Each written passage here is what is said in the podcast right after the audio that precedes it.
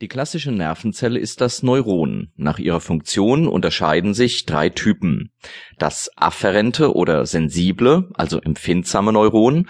Diese Zellen leiten Reize zum Gehirn und Rückenmark. Das efferente oder motorische, also der Bewegung dienende Neuron, welches Reize vom Gehirn und Rückenmark fortleitet und das Schaltneuron oder Assoziationszelle genannt. Es dient als Umschaltzelle für einen Reiz, der von afferent, also sensibel, auf efferent, also motorisch, geschaltet werden soll. Außer den Neuronen gibt es noch Gliazellen. Sie sind Stützzellen des Nervensystems und sorgen für die Ernährung der Neuronen. Zuletzt gibt es die Mikrogliazellen. Sie sind Fresszellen und phagozytieren Abfallprodukte im Nervengewebe. Der Zellleib besitzt mehrere Dendriten und einen Neuriten oder auch Axon. Das untere Ende des Neuriten wird Synapse genannt. Meist verzweigen sich mehrere Synapsen aus einer Nervenzelle. Ein ankommender Reiz wird von den Dendriten aufgenommen und über den Neuriten und die Synapsen weggeleitet Nervenzellen können sehr lange Neurite besitzen, die dann als Nervenstränge bezeichnet werden. Viele dieser Axone lassen eine Umwicklung, eine Markscheide erkennen. Man nennt sie markreiche Fasern. Alle anderen werden markarme oder marklose Nervenfasern genannt. Die Markscheide besteht aus Schwann'schen Zellen. Sie hüllen die Nervenfaser sozusagen ein durch mehrere Unterbrechungen entlang des Neuriten entstehen die Ranvierschen Schnürringe. Diese sind wichtig für die Weiterleitung des Reizes.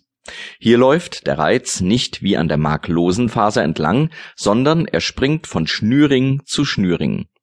Dies führt zu einer besonders schnellen Erregungsleitung bei Verletzung der Nervenfaser kann diese bei erhaltener Markscheide wieder regenerieren, vorausgesetzt das Neuron als solches ist noch funktionstüchtig.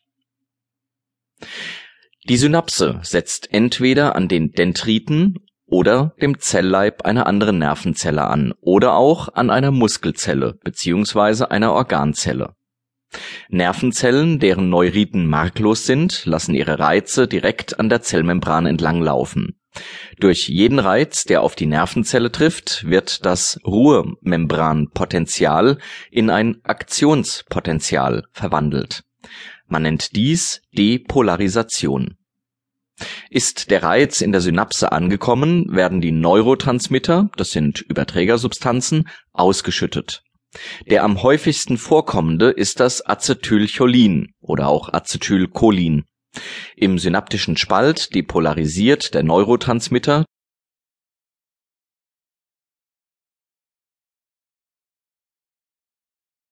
Das Rückenmark (Medulla spinalis). Das Rückenmark beginnt am Foramen magnum, dem Hinterhauptsloch und zieht bis zum ersten Lendenwirbel durch den Wirbelkanal. Im Querschnitt lässt es eine innere graue Substanz in Form eines Schmetterlings erkennen hier befinden sich Nervenzellen, welche Impulse von afferenten Bahnen aufnehmen, diese auf efferente Bahnen umschalten und den Reiz zur Peripherie zurückgeben oder die afferenten Impulse weiter hoch ins Gehirn leiten.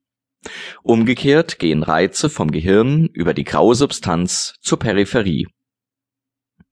Die äußere Substanz des Rückenmarks ist weiß, sie besteht aus markhaltigen Nervenfasern, welche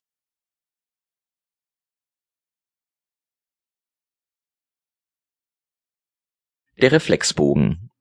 Auf bestimmte Reize aus der Umwelt reagiert der Körper mit stereotypen Reaktionen, sie werden Reflexe genannt.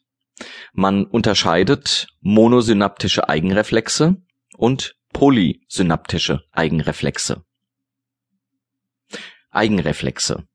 Ein typisches Beispiel hierfür ist der Patellasehnreflex durch einen Schlag auf die Sehne des Oberschenkelmuskels unterhalb der Patella geht der Reiz afferent über sensible Nervenbahnen in die graue Substanz des Rückenmarks, und zwar über das Hinterhorn. Dort wird der Reiz über ein Schaltneuron auf eine efferente, also motorische Bahn umgeschaltet und geht direkt zurück über das Vorderhorn zur Muskelsehne. Diese kontrahiert sich. Der Unterschenkel schnellt vor. Dafür diese